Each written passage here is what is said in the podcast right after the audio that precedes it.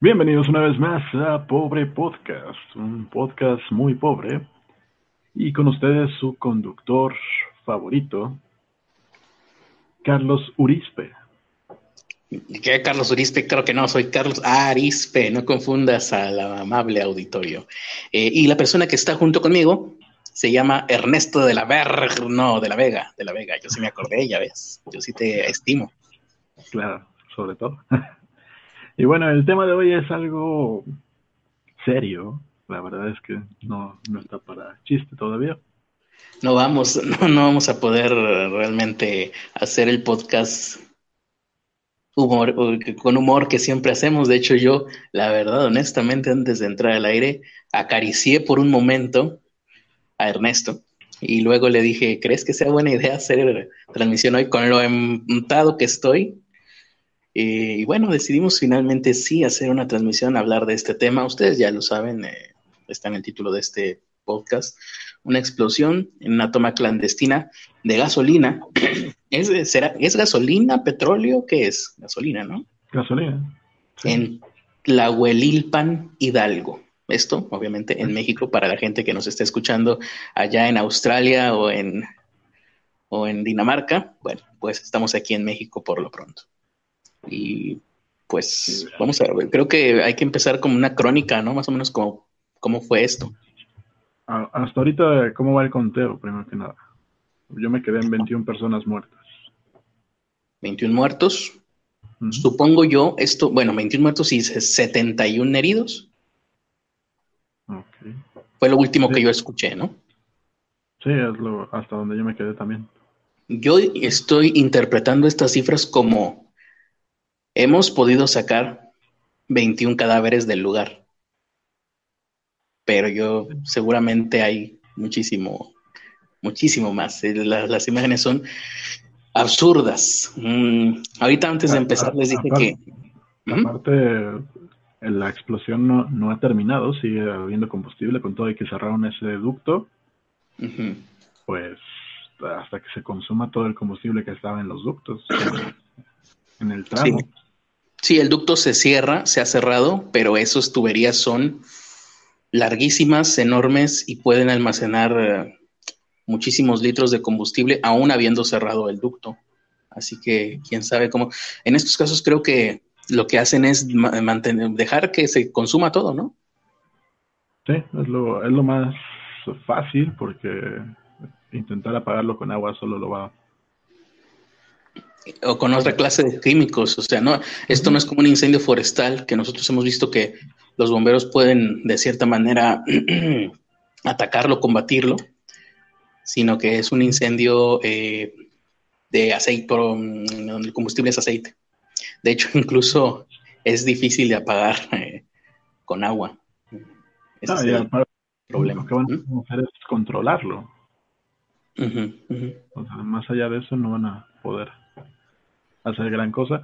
Y bueno, ya están viendo lo que sucedió a las 5 de la tarde, más o menos. Sí, que yo me imagino yo que esta, ¿eso es una fotografía o un video? Es un video. Ah, lo podemos ver para que se vea la, la magnitud de lo que estamos hablando.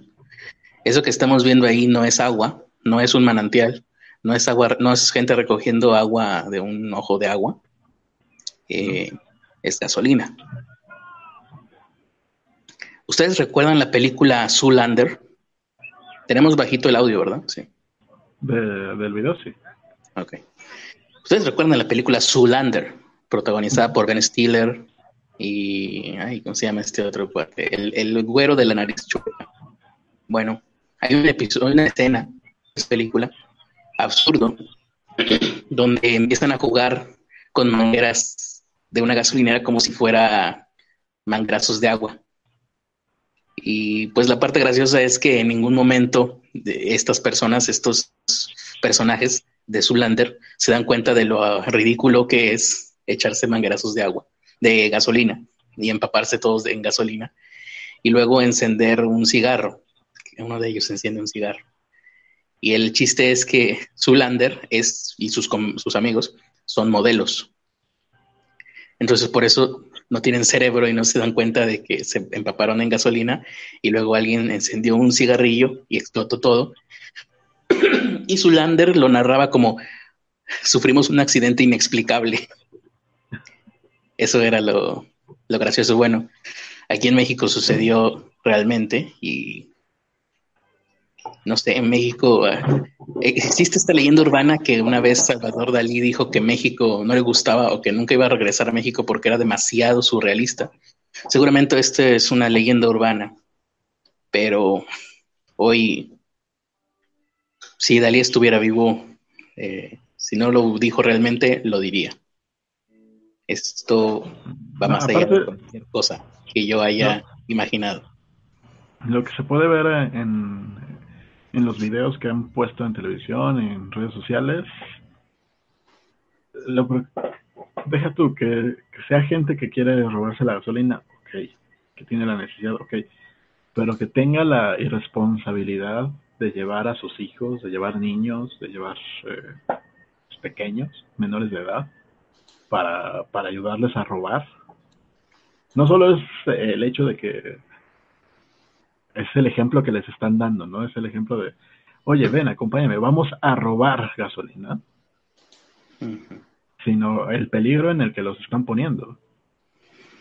Ahora, regresando a esto de la irrealidad, bueno, yo muchas eh, curiosidades se me ocurrieron, como por ejemplo, bueno, al margen, ¿no? De hecho, todavía no entramos a, a narrar más o menos cómo fue, pero al margen de todo esto, bueno, es más, no, hay que primero describir cómo fue. Em, al parecer, alrededor de las 5 de la tarde, de manera oficial, y, e incluso se llegaron a mostrar grabaciones de la centralita donde captaron esta llamada.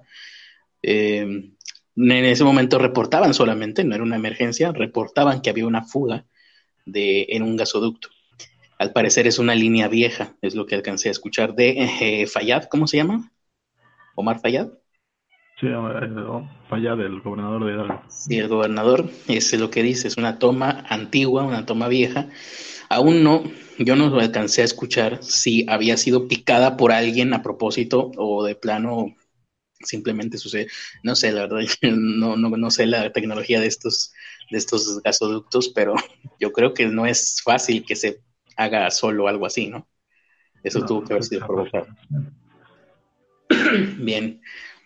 Primero lo reportaron, llegó la, la milicia, me imagino yo, creo que el ejército, y eran muchas personas. Estamos hablando de alrededor de mil personas, las que estaban ahí eh, juntas. Me imagino ya a lo largo del gasoducto, estoy viendo la imagen y no sé si ahorita más adelante vayamos a verlas o no, porque realmente son demasiado fuertes. Pero el gasoducto así a ojo de mal cubero, lo que está en llamas cuando en los primeros momentos, cuando se logran ver los videos eh, de los primeros momentos, ¿no? Cuando va ahí todavía gente corriendo en llamas, aproximadamente son unos 300, 400 metros. la extensión de las, de, la llama, de las llamas, no hacia arriba, sino hacia los costados, ¿no? En horizontal. Con lo cual yo no quiero ni saber, yo creo que mañana mejor me voy a quedar dormido hasta muy tarde para no saber cuál va a ser el conteo final de víctimas, pero eso vamos a entrar más adelante. Ahora, regresando al momento en el que todavía no pasaba nada, pues la gente estaba sacando en bidones, como bien dijo Ernesto, acompañado, porque al parecer esto es una actividad muy familiar, de sus niños eh, menores de edad e incluso niños pequeños. Yo ahí, la verdad, traté de ver más o menos como por dónde andaba el rango de edad y creo que no llegué a ver niños demasiado pequeños, o sea, no vi, creo que el más pequeño que debo haber visto le calcularía unos 12 años. No sé si tú habrás visto otra cosa o la gente en el chat que nos diga si han logrado ver, porque si esto va a tener algo, eh, este incidente, lo que va a tener... el más chico que vi estaba entre 8 y 10 años. Ouch. Y va a tener múltiples ángulos porque aparte de gente corriendo en llamas, lo que más vi en los videos era gente con cámaras en la mano. Así que seguramente vamos a tener muchos ángulos de esta, de esta grabación, de, este, de esta explosión, bueno, o llamarada o incendio. A las 7 de la tarde es que se reporta que ahora sí ya había explotado, ¿no? Antes de que vayamos con lo de la explosión, dicen aquí en el chat. Saludos a la gente. González, Beta González dice que es normal que lleven niños, es como se protegen, que allá en creo que está Tamaulipas. Ah, caray. Ah, eso está interesante. ¿eh? Ahí los halcones cargan con niños para que los soldados no les disparen. Ah, mira, eh, suena bastante lógico. Carlos Hernández dice similar a los migrantes, utilizando niños como escudos. Lamentablemente, en varias ocasiones los soldados son agredidos y al responder matan a todos, incluyendo a niños. Entonces había, este, creo que no me esperaba esa información. Eh, pues sí, eh, ah, entonces ahí había niños pequeños eh, y gente de la tercera edad. Es lo que alcanzábamos a ver en las imágenes previas a que todo esto sucediera de día. Y bueno, ahí esto se reporta a las 5 de la tarde y lo que se excusa fallar el gobernador de Hidalgo es que era mucha gente, era una horda de gente, eran mil personas y que por eso no los detuvieron. Normalmente el procedimiento en cualquier caso de siniestro, caso pues donde hay que controlar a mucha gente, lo ideal es pedir refuerzos, o bueno, es lo que se hace en casi todos lados, y lo hemos visto en las emergencias, eh, sobre todo cuando pasa desastres naturales. En ese momento se llama, se llama refuerzos y llega la suficiente gente para acordonar la zona. ¿O no? O no, pero, o sea, a lo mejor, o no en, caso, en caso de los desastres naturales, pues dices, a lo mejor tardan en llegar porque es un desastre natural, va a haber mucho tráfico, no van a tener una posibilidad de entrar y se van a tardar en llegar. Pero en este caso, que a final de cuentas era un pueblo donde lo único que tenían que hacer pues era sí llegar por por la carretera más cercana.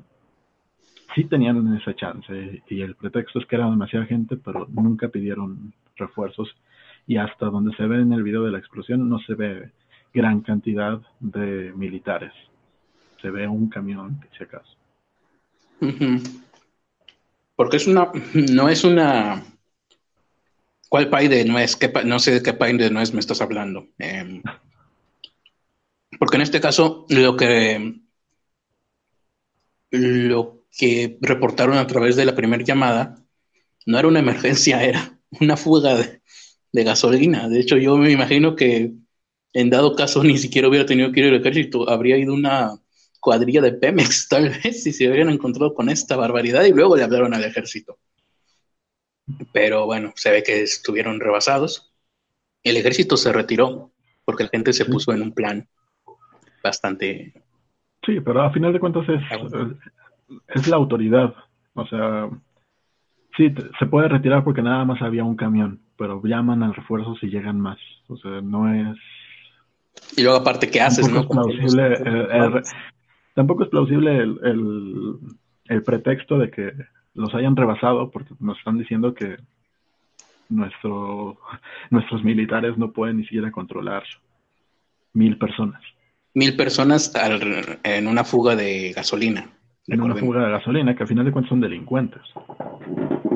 Sí, sí, pero, o sea, ¿qué haces? ¿No? ¿Gas lacrimógeno? No creo. ¿De qué manera? Yo así, pues siendo civil, no me imagino. O sea, me imagino que los militares tal vez sepan eh, algunas cosas, pero eh, y no ha sido pocas los reportes de militares de, de personas, eh, de, cuadrillas de militares que han sido pues desalojados de algunas comunidades, golpeados por, por estas personas, por, por población. A total, dos horas después, ahí sí. Eh, o sea, a lo, mejor, a lo mejor se preocupan de la opinión pública, pero siendo sinceros, si estás viendo que se están robando el combustible, si hay videos de todo esto, ¿crees que la gente se hubiera puesto en contra de que los detuvieran? Ah, sí. Que la opinión pública se pusiera en contra de que los detuvieran. Sí, claro, hay para todo. Para todo ahí. Así que, no, no sé si la opinión pública les importará o no. Al final de cuentas, el ejército es el ejército y no son políticos y no son marcas de, rasuradoras para andarle callando bien a todos. Pero pues, yo lo veo del lado logístico. Números, ¿no? gente, cantidad de gente, niños, ancianos, una fuga de gasolina que se puede explotar en cualquier momento. Eh, voy a poner el video hasta donde crea que puede ser visto. Sin audio es más fácil de digerir. Ok, les recomiendo que... Lo que vamos a ver es un video de eh, si se abre. ¿No lo descargaste? No, se está ahí en Facebook, no, no te preocupes. Yo lo descargué. Pero... ¿Esto de, qué página es? ¿Me recuerdas? retrovisor, noticiero retrovisor. Noticiero retrovisor. Espero que no se vaya a cortar la señal. Ahí se alcanza a ver. Lo que estamos viendo es una toma con night shot que no sé, ahí ya, ahí ya empezó la explosión, ¿no? De hecho, ahí ya pasó. Y ahí son los primeros momentos después de la explosión. Ustedes pueden ir a ver el video completo en Noticiero Retrovisor.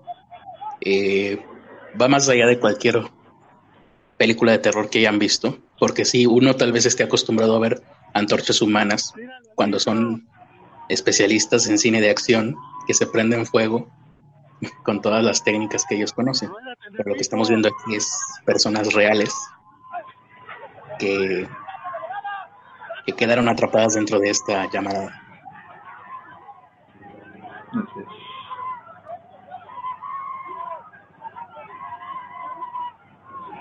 Ahí tú sabes, Ernesto. Sí, yo creo que nada más les voy a poner el audio.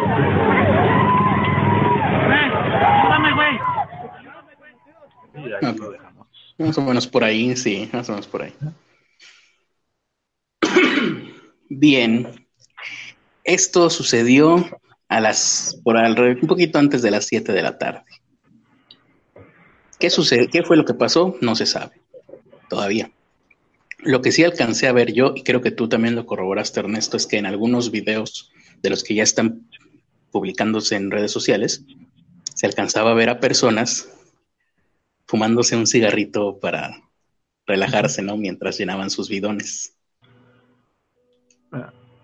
Sí, bueno, aparte de lo del cigarro, aquí lo que están diciendo dice que es un desmadre de derechos humanos, el ejército no hace nada por falta de elementos, el ejército los dispersa con, con antimotines opresores. Ah, o sea, si el ejército no hace nada por falta de elementos, sacones, y si el ejército los dispersa con antimotines opresores. ahí, lo que me queda de duda es cómo, cómo que faltan elementos, o sea, tienen, es el ejército, a final de cuentas pueden llamar a más elementos. Ah, pero no tienen con qué dispersarlos. No tienen, los antimotines dispersan a las personas desarmadas con cañones de agua. O con, o con los, ¿cómo se llaman? Las macanas esas. Ah, no vas a agarrar a macanazos a un montón de personas con niños. Ahí. Y aparte son mil. ¿Cuántos crees que pueda venir del ejército? ¿Cien? ¿A macanazos contra mil personas? No, yo creo que sí pueden llegar más de más del ejército. ¿En dos horas? Que fue lo que, y bueno, y también te van a decir, ¿y qué es lo que está pasando ahí? No, pues una fuga masiva de gasolina. ¿Estás idiota? ¿Qué crees que vamos a mandar gente del ejército a una fuga masiva de gasolina? Y más, más bien, ahorita con, con los con los teléfonos. para que veas, ese sí un buen, para que veas, ese sí se me hace un buen punto, ¿eh?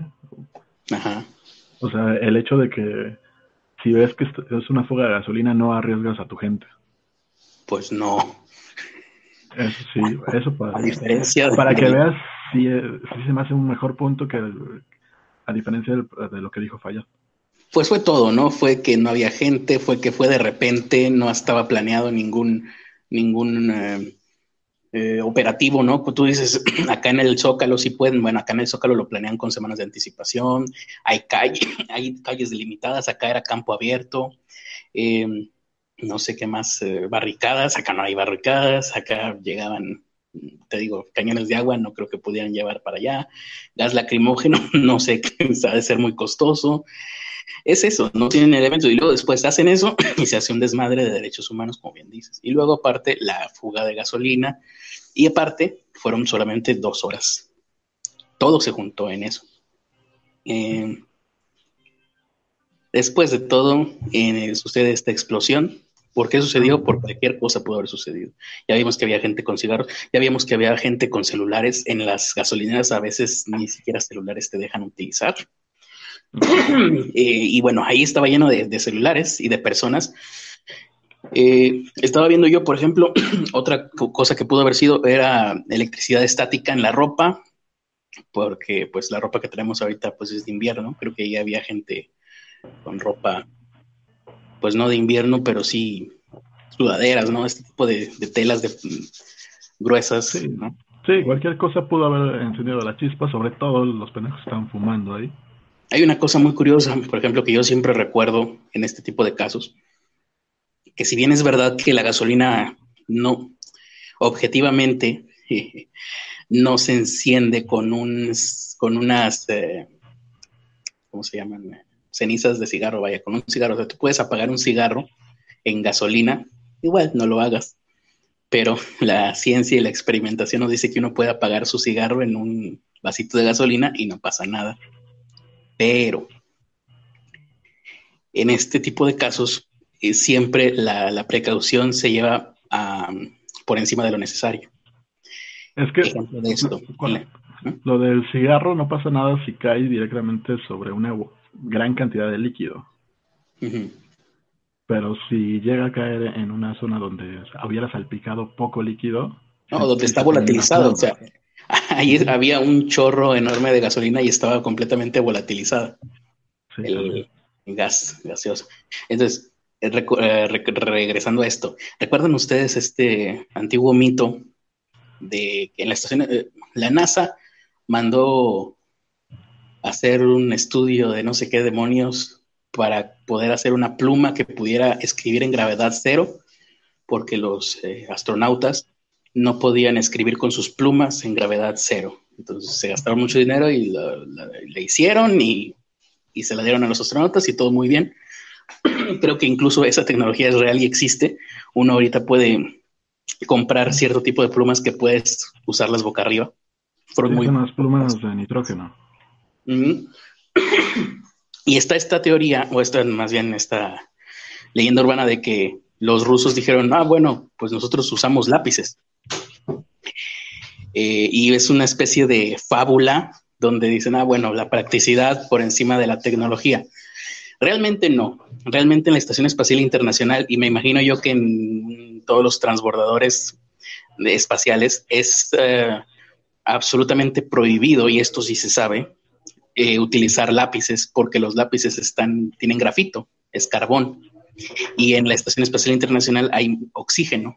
Entonces, la posibilidad de que frotando o utilizando un lápiz, el frotamiento, te provoque una chispa o calor o lo que sea, que haga volar eh, la cantidad de oxígeno que hay en la estación espacial, es mm, ínfima, es ridícula. Eh. Es más fácil que te saques la lotería, no recuerdo cuántas veces, pero algo así como es más fácil que te saques la lotería dos veces seguidas a que pase algo así.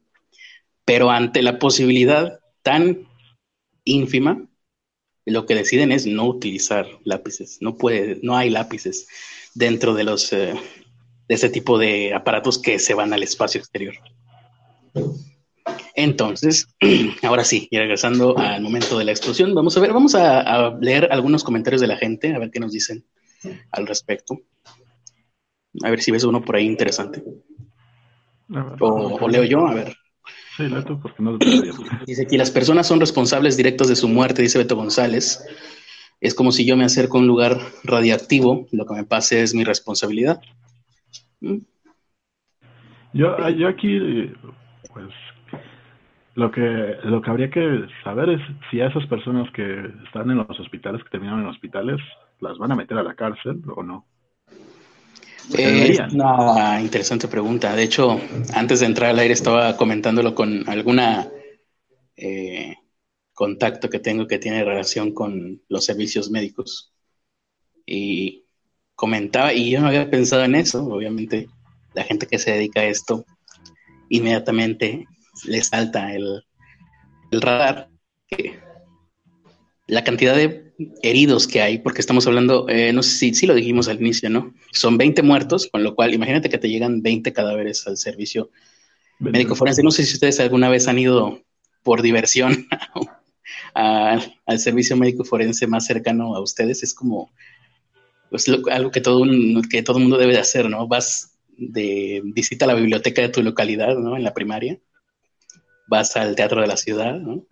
Vas ahí a exposiciones de museos y luego vas a, cierras el día, ¿no? Tu día eh, turístico en, el servicio médico forense. Bueno, eh, cuídense mucho, gente. Si llegan a tener un accidente, sus pobres familiares, aparte de estarlos este, llorando, vaya, eh, pasando por, por, por el duelo, van a tener que aventarse unas seis, ocho horas en espera ahí en la oficina del servicio médico forense porque casi siempre está eh, muy solicitado ahí. sí. Em, entonces, yo me imagino que hay el servicio médico forense el día de hoy de esta localidad o de estos lugares aledaños, pues definitivamente rebasado. Y además, 71 heridos. Ni siquiera puedo imaginarme cuánto es eso en camillas, en ambulancias, en, en, camillas de ambulancia y en, en camas de hospital. Los están llevando a varios hospitales. ¿eh? Algunos creo que los sacaron hasta acá, hasta Magdalena Salinas. Me decía mi amigo que muy seguramente los iban a tener que mandar a todos los hospitales del país. O sea, vaya, a hospitales a lo largo de todo el país. Porque ese tipo de Mm, estoy tratando de no utilizar palabras que no, que no deban ser utilizadas, porque estoy parafraseando lo que me dijeron, pero este tipo de accidentes o tipo de pacientes son los más difíciles de tratar. Es, necesitan mucho capital humano y muchas, vaya, dinero, ¿cómo se dice? Costas, eh, eh, recursos, recursos, recursos, materiales y capital humano. Eh, y son a mínimo seis meses en recuperación, todos y cada uno de los que llegaron ahí heridos, si es que no tienen complicaciones de sepsis, porque recordemos, lo más complicado a la hora de tener piel expuesta son las infecciones, y es por eso que es dificilísimo tratar a, una persona con quemaduras y, bueno, de este tamaño que de las que vimos en las imágenes. Bueno, no las vimos, pero si ustedes van al resto del video que les, que les presentamos hace un momento, van a ver un par de tomas. Eh, se los anticipo, ¿no? Por si ustedes deciden ir a verlas o deciden no verlas. Tomas en hacer cerca de un par, unas tres personas más o menos, son las que se alcanzan a ver cómo a detalle fue la afectación que tuvieron en todo el cuerpo. Todo el cuerpo fue afectado. Y bueno, estaban de pie, pero eh, seis meses mínimo. Y, ah, y un último apunte que me decía era, es terrible porque además de que, de que ellos ya son ser pacientes, ¿no? De que estarían utilizando recursos. Entonces, si a hoy toca la mala suerte de que alguien tuvo un infarto o algún tipo de complicación y llegó a urgencias, lamentablemente va a haber personas que van a morir sin haber estado en este accidente porque van a estar eh, definitivamente rebasados los servicios médicos de ese lugar y de todos los alrededores a donde se han llevado estas enorme, enorme cantidad de, de heridos. Es enorme. Incluso no sé, no, no, no sé si esto será histórico, de que sea la mayor cantidad de, heridos simultáneos en un, un, solo accidente. Que mm, yo creo que será la mayor, pero cuando menos en uno relacionado con gasolina. En, tiempos modernos, sí, ¿no? Tal vez, yo me retraigo a épocas como tal vez la explosión en San Juanico, y no recuerdo ninguna otra en medio de estos dos acontecimientos, ¿eh? San Juanico y el día de hoy. Bueno. Explosiones en, en, ferias de cohetes yo creo que no han sido tan terribles. Bueno, está el 911, pero es diferente. ¿Cómo? está el 911, pero... Ah, no, yo me, refiero a México, me refiero a México y toda su historia. Este, no, no, bueno, el 911 fue otra cosa, completamente eh, fuera de proporción, pero aquí en México es difícil recordar. Y mira que hemos tenido cosas horribles, o sea, yo, por ejemplo, aquí en Monterrey, pues tuvimos 52 muertes por asfixia en un casino en el 2011 fue un día horrible. Al día siguiente, en las noticias aquí en Monterrey locales, pues todos los presentadores este, conmoviéndose y, llegando a las lágrimas en sus espacios noticiosos. Y aún así, creo que hoy, personalmente, hoy he, visto cosas que nunca había visto en estos videos, en estas fotos, en estas imágenes. Creo que hoy sí vi cosas que... Y mira que uno siempre dice, bueno, yo ya vi de todo, pero no.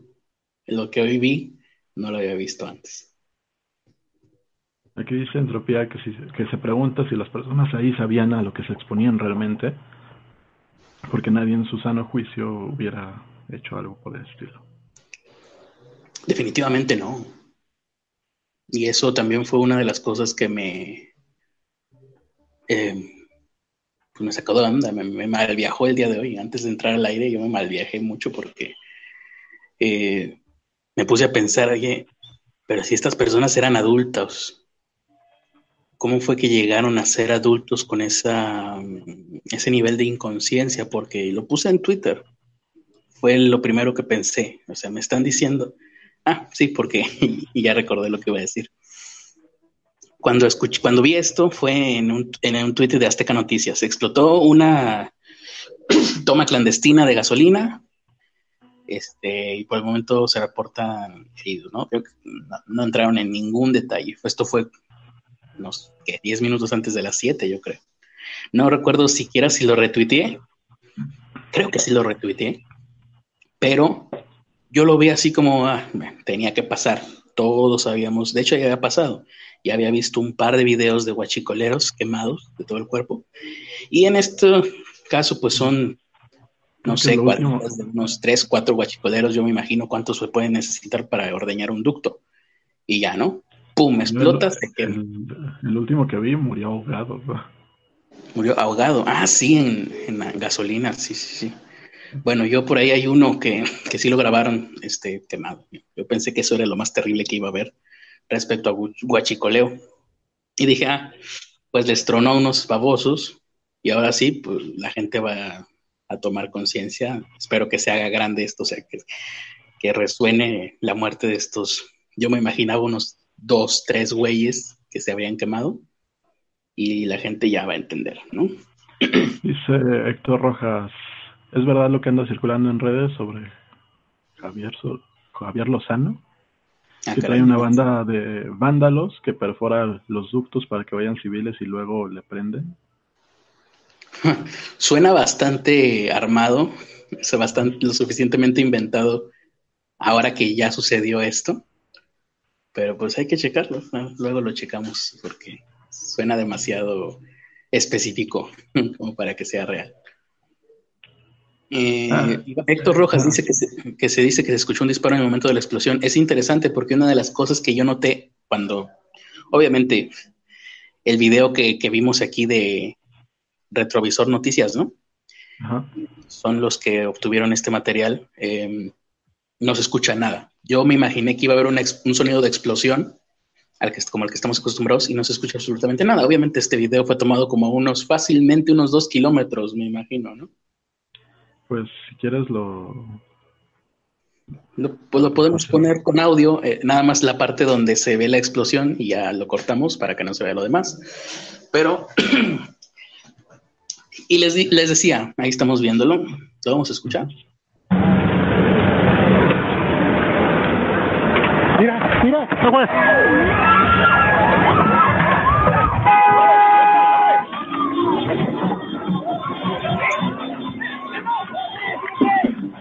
Lo único, lo único que se alcanza a, a escuchar son las reacciones de las personas, ¿no? No, sí suena como truena algo, pero es el, así suena normalmente cuando se quema cualquier cosa. No, incluso yo lo que creo que truena son motores de coches o de motos que andan por ahí. Eh, bueno, la verdad no lo escuché con tanta, eh, vaya, con tanta detenimiento, pero les decía. Entonces yo me quedé con esa idea y hoy vamos a hablar, ¿sabes qué? Ya que se toca escuchar disparos de cerca, ah, eso no suena tan a disparo. ¿Cómo, cómo? Ya que te toca escuchar disparos de cerca, ya, dices, ah, eso no suena tan a disparo.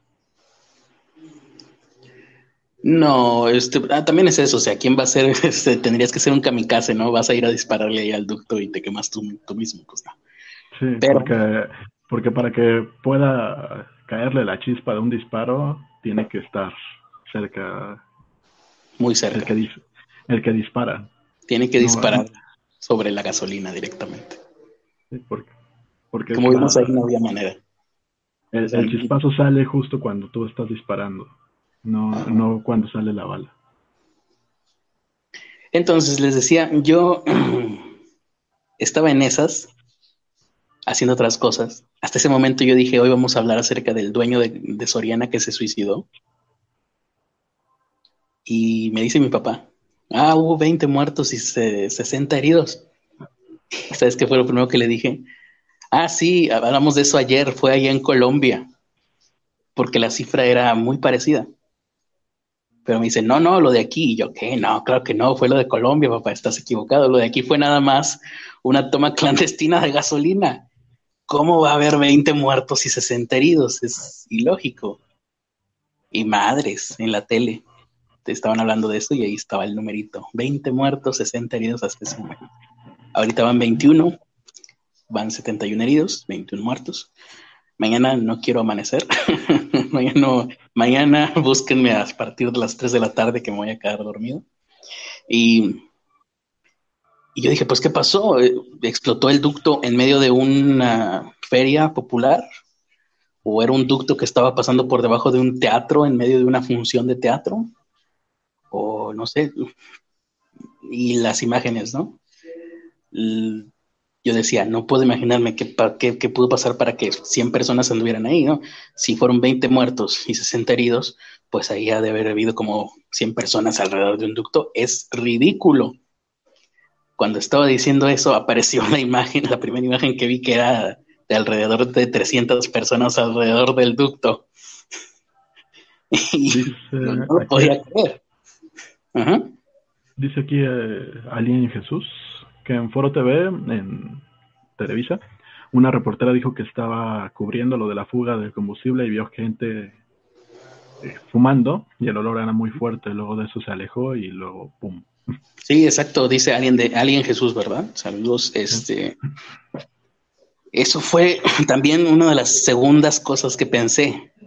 Cuando tú vas a cargar gasolina, sientes el olor. A veces lo que quieres es ya irte porque no lo aguantas esa gente estaba en, eh, ahí con un manantial de gasolina. ¿Cómo podían estar ahí? para empezar, eh, creo que tú no sé si lo dijiste al aire, esa cosa es eh, tóxica al contacto con la piel, ¿no? La gasolina. Pues, pues sobrevives, no, no hay tanta. O sea, te puede intoxicar. Lo que más te puede intoxicar es el olor. Sí, sí, es tóxico, ¿no? Y con la piel, o sea, también. Eh, cuando utilizas gasolina, eh, a veces se utiliza como solvente. Bueno, utilizas estopa y guantes. Y bueno, el olor, pues cualquiera puede comprobar que el olor a gasolina es muy fuerte y, y estás mucho tiempo ahí. La misma reportera lo decía. No, no sabía cómo podían haber aguantado estar ahí porque ella tuvo que retirarse. Y como dicen aquí, cuando se retiró, sucedió lo que todo el mundo sabíamos que tenía que pasar, excepto las personas que estaban ahí bañándose en gasolina, ¿no? Sí lo vimos, ¿no? Al principio, las personas prácticamente se estaban, pues haz de cuenta que había, se había aparecido la Virgen, esa era la cantidad y el, el nivel de animosidad que yo veo en esas imágenes, como si hubiera brotado un ojo de agua en medio de una sequía o si hubiera aparecido la Virgen de Fátima a develar el tercer secreto de Fátima, ahí estaba la gente con esa tipo de animosidad. Y, la verdad es que yo me quedé, y creo que todavía sigo tratando de procesar qué es lo que pasó hoy aquí en México. Mira, aquí está tu primo, Jorge Arispe. Dice, tenía que suceder esto, pero la gente no midió las consecuencias y con esto aprenderán la lección. No le sigan el juego a los guachicoleros, aparte de perjudicar a miles de personas. Pues sí, justamente hace un... Creo que, hasta que sucedan este tipo de cosas, la gente puede recapacitar entender. Sí, el día de ayer precisamente Andrés Manuel López Obrador estaba diciendo que iba a ir a hablar con la gente de los pueblos para decirles que no participaran en esas cosas. Y otra cosa que vi, creo que fue en Milenio, sacaron una encuesta. Dice Vicky Villalpando que su prima estuvo ahí y que sufrió quemaduras de segundo. Uf, debe haber estado lejecitos del lugar. Porque esa también es otra cosa. Había gente que no estaba agarrando gasolina, pero que estaban ahí, como a lo mejor yo también hubiera estado, ahí tengo que ser honesto, tomando video, pues a una distancia de unos, más o menos de un kilómetro, calculo yo que estaba la gente que no estaba participando, y hay un video bastante interesante, que ojalá la gente le ponga más atención, donde están grabando a la gente, unas personas alejadas, como viendo lo sucedido, y casi al final del video, lo, publicó Milenio, por ahí lo pueden ver, casi al final del video, se escucha que alguien está platicando así a lo lejos de que alguien dice algo como, oye, ¿por qué no fuiste? o algo así. No se entiende muy bien.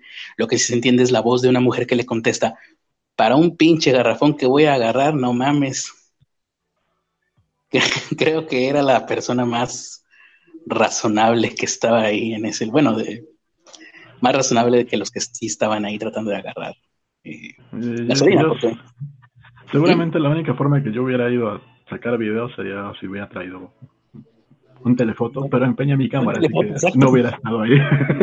No, mi cámara de video, la handicam mía, sí, sí con un con mi tripié, sí aguanta. Sí, yo sí hubiera estado ahí por lo menos a un kilómetro.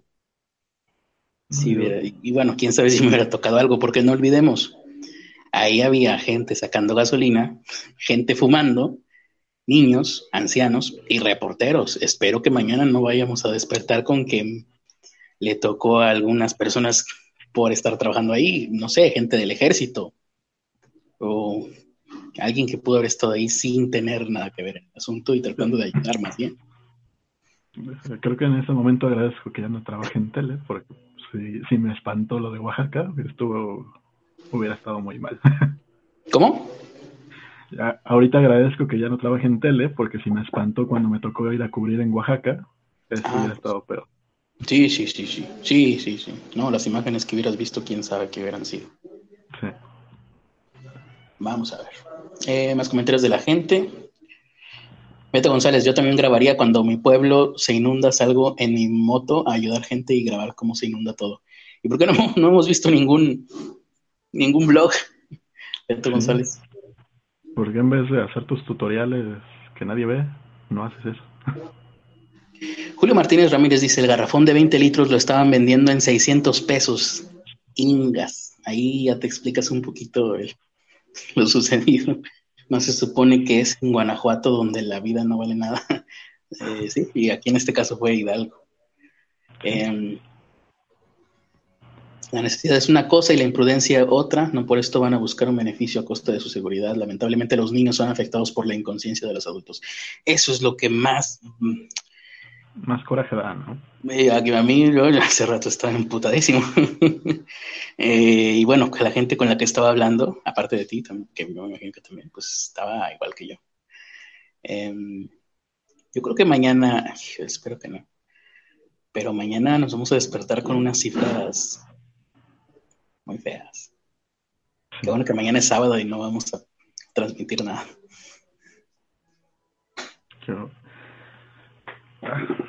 Sí, está, muy gacho esto. Y bueno, al respecto de Fayad, específicamente del gobernador Omar Fayad, el día de ayer salió una, una nota en proceso sobre cómo fue el proceso para, para la ley que se supone que iba a castigar a los huachicoleros. Ajá.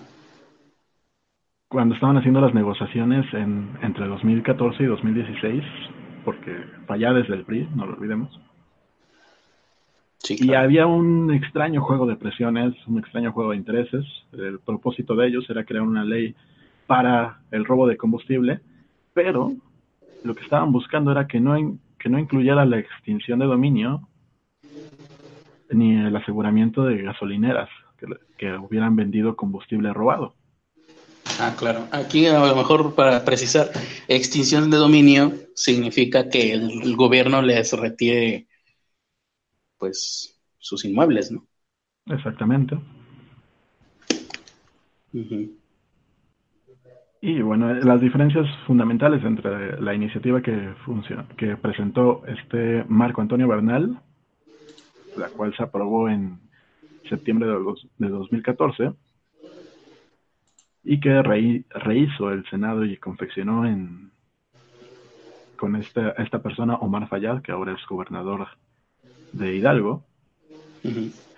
En ambas leyes estuvo la mano y la presión de alguien que llaman el general brigadier del Estado de México, el mayor Eduardo León Trauwitz, el entonces subdirector de salvaguardia estratégica de Pemex, jefe de escoltas de Enrique Peña Nieto cuando fue gobernador en el Estado de México, y mencionado por el presidente Andrés Manuel como uno de los presuntos responsables en el incremento del robo de combustibles del sexenio pasado.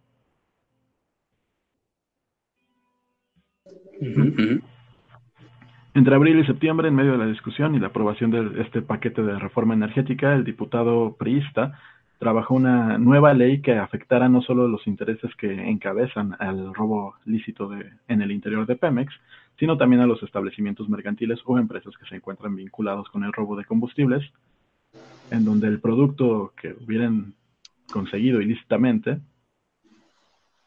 y bajo el amparo contractual se, sea enajenado al público consumidor. Público consumidor. Bernal propuso que ante la inexistencia de un tipo penal específico que sancionara a las gasolineras que expendieran el combustible robado, se reformarían y derogarían diversas disposiciones del Código Penal, básicamente para mantener protegidas a, las concesionarias. Mm, pues me imagino que eso es bueno para las concesionarias. Bueno, eh, en fin, eh, la nota, que está en proceso, la pueden buscar, da a entender que estuvieron en este juego de discusiones para ver cuál era el plan más conveniente y por alguna extraña manera, durante este sexenio pasado, a las que no se les iba a castigar a las concesionarias. sí, es un problema muy complejo. No sé cómo está, no sé cómo serán las internas de este, como, como todos los negocios, ¿no? Es complejo como todo negocio. Y bueno, las internas, que, no sé si habrá maneras en las que tú compres combustible y no, te, no sepas que es robado, etcétera. E intereses de los propios políticos, sus propias gasolineras. Aquí hace 20 minutos Omar Fayad y lo acaba de, mm, de comprobar, no de comprobar, de, de, confirmar Pemex y lo confirmó Alfonso Durazo. Eh, dijeron que el incendio ya fue sofocado, y se están preparando apenas para el rescate de los cuerpos de quienes hayan fallecido en, la parte más caliente, le llaman ellos. Eh, la parte más caliente es el centro de la explosión, bueno, el centro del incendio. Mm. Dice, no podemos adelantar cifras, dice Alfonso Durazo, hasta completar esta etapa. O sea, no hay cifras. Pero el pronóstico no es halagüeño. Porque si si de los que alcanzaron a correr fueron 21 y las imágenes que vimos eran mucha gente. Sí, eran casi mil personas, según, según, estimaciones del ejército. Me imagino yo que esa cifra trascendió por parte del ejército que llegó ahí. Dicen que había alrededor de, bueno, sí, casi mil personas. Que obviamente, o sea, no, no, no todas estaban ahí en ese momento, pero No, no quiero saber qué va a pasar mañana. Muy bien, creo que es, lo último que se sabe, que ya se sofocó eh, y apenas están preparándose para ver cómo está la situación realmente. Va a haber malas noticias dentro de las próximas horas. Eh, pues yo creo que aquí lo acabamos. Pues sí, eh, realmente hoy hubo muchísimos comentarios y creo que hoy tuvimos comentarios más interesantes que nunca. Si ustedes son como nosotros que no pudieron leer los comentarios mientras estábamos al aire, vuelvan a ver la transmisión para nada más enfocarse en los comentarios. es lo que yo voy a hacer. Mm, a ver si vemos por aquí. Mientras tú abres, ¿vamos a decir productores ejecutivos? O? Sí, mientras, bueno, todas las personas que llegaron aquí a la transmisión y que normalmente no están por acá, los invitamos a suscribirse al canal, es Pobre Podcast. Hacemos transmisiones de lunes a viernes, hablando de algún tema de actualidad y de ahí podemos desvariar hacia otros temas, dependiendo la seriedad del asunto. Generalmente somos más eh, simpáticos y con mejor humor. Sí, somos más relajados. Hoy el tema no dio para eso. Bueno. y bueno, eh, ahí están nuestros productores ejecutivos. Casears, probablemente Banksy, productor ejecutivo. Gracias a Casears. Vamos a, vamos a tener que dar, hacerlo un poquito más formal, ¿no? Ya no vamos a poder hacer tanto humor local porque hay más personas, pero... Abraham Núñez González, productor ejecutivo. Él no tiene foto, tiene una imagen. Otro de nuestros, otro de nuestros gentiles Patreons que nos apoyan. Mason Gart, productor ejecutivo. Ahí está. Saludos, saludos a ella. ¿Por qué tienen micheladas? No lo sé. Eso fue algo de ellos. Eh, escuchen mañana su, su canal Madison Negro. Tiene, ah. mañana transmiten su, ¿cómo se llama? ya se me, fue, se me fue el nombre. Su Nepe Podcast. Nepe Podcast. A ver, aquí un comentario que no puedo dejar pasar, que ya se me fue, que ya lo dejé pasar. a ver, espera, espera. Se me fue, no puede ser, era algo de Bollywood, no. Bueno, en lo que lo encuentras, Hetz Antonio, productor ejecutivo. Ahí lo pueden ver, que se, que se nos casa. Ya, ya le dieron. A pesar de esa cara. A pesar de esa cara, se va a casar con una bonita. Se nos casa nuestro querido Hetze. Y el Club de los Pobres, que son los Patreons que dan un dólar. Viviana, Manuel Jiménez, Ricardo Reyes y Jordan. Si quieren convertirse en productores ejecutivos del programa o en parte del Club de los Pobres, patreon.com diagonal pobre podcast. El anónimo sonriente dice, lo único bueno de hoy fue el video filtrado de la estrella de Bollywood Punam Pandey. No me suena, no lo ubico, pero voy a googlearla a ver qué sucede. Seguramente será interesante, ¿no? Si es de Bollywood, ni hablaron de AMLO, dice Beto González, pues de qué íbamos a hablar de AMLO en este caso. Lo que, de lo que sí no hablamos fue del el, uno de los dueños de Soriana que se suicidó y que sospechosamente se quedó con la pistola en la mano después de haberse disparado en la sien, pero bueno, eso ya es. dice, dice Beto González que es el mismo que estaba, que dio las tarjetas de cuando fue lo de Peña Nieto. Bueno, sí, fue, Soriana, fue Soriana en general quien dio estas tarjetas que apoyaban la campaña de Peña Nieto. Bueno, em, dice Julio Martín Ramírez, yo estoy suscrito, pero cuando veo los títulos decido si venir. Por ejemplo, ayer el de el puchero de AMLO, mejor me fue a dormir. pues, ¿De qué hablamos ayer? Eh, de que comió puchero. no, pero fue realmente una parte mínima del podcast, ¿no? El resto ah, de... Sí, hablamos lo de Colombia, en, es que se dividió en dos eventos el, ayer. Primero hablamos de lo que sucedió en, Colombia, del igual. ayer hubo dos episodios. Ayer fue un episodio, pero lo dividimos en dos partes. Así que si ayer solamente vieron un episodio que duró muy poco, 20 minutos, media hora, pues había otro, que lo sepan. Eh, Vamos a ver si hay algún comentario de alguien cercano al lugar, porque aquí ahorita llegó uno que dice que tenía un... Aquí preguntan, que más bien piden que repitan que quién se suicidó en, el, en su carro. Ah, bueno, estuvo en Trending Topic todo el día. Vamos a ver si todavía está porque olvidé su nombre. Es Carlos. No, no está. lo de Hidalgo se lo comió todo. Carlos Uribe. Carlos Eduardo Martín Bringas. No, no te estoy alugureando. Ese era el nombre de eh, uno de los directivos. Creo que eran tres o cuatro en total. Él era uno de ellos.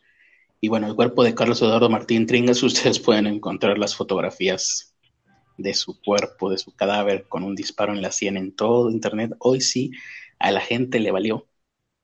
Le valió Chedrawi el buen gusto y el respeto al difunto. Pero eh, ahí podemos ver en todo su esplendor. De hecho, hay un mensajito. Eh, él se suicidó en su automóvil, ¿no? Vemos el automóvil, bonito automóvil, un volante de, piel. Eh, dice que fue encontrado con un disparo en la sien y una pistola en la mano izquierda, era zurdo, en el Boulevard San Pedro rumbo a Mieleras, en el Parque Industrial de Torreón. Eh, y bueno, como si fuera cosa hecha de propósito, si ustedes buscan el, la fotografía, las imágenes, van a ver que la imagen más clara, la que más trascendió el día de hoy de esto, es una donde, eh, aparte del, del cadáver del señor, aparece colgado ahí, abajito, un letrerito de Soriana con un mensaje que estoy tratando de leerlo. Aquí está. Eh, es, es, como esas cositas que cuelga hasta afuera de, los, de las puertas de los hoteles, de no molestar. Bueno, en este caso, y yo me pregunto si lo habrá puesto ahí a propósito, porque está puesto ahí casi a propósito, casi de manera escenográfica. Y el mensaje es, el, el mundo se salva si cada uno hace su parte con un corazón dibujado alrededor de la frase, al más puro estilo de tía en Facebook o en WhatsApp. Interesante, incluso si me lo preguntas, da para un capítulo, tal vez no de, Black Mirror, pero sí de Twin Peaks. Esta cosa tan rara. Pero bueno. Eh, comentarios.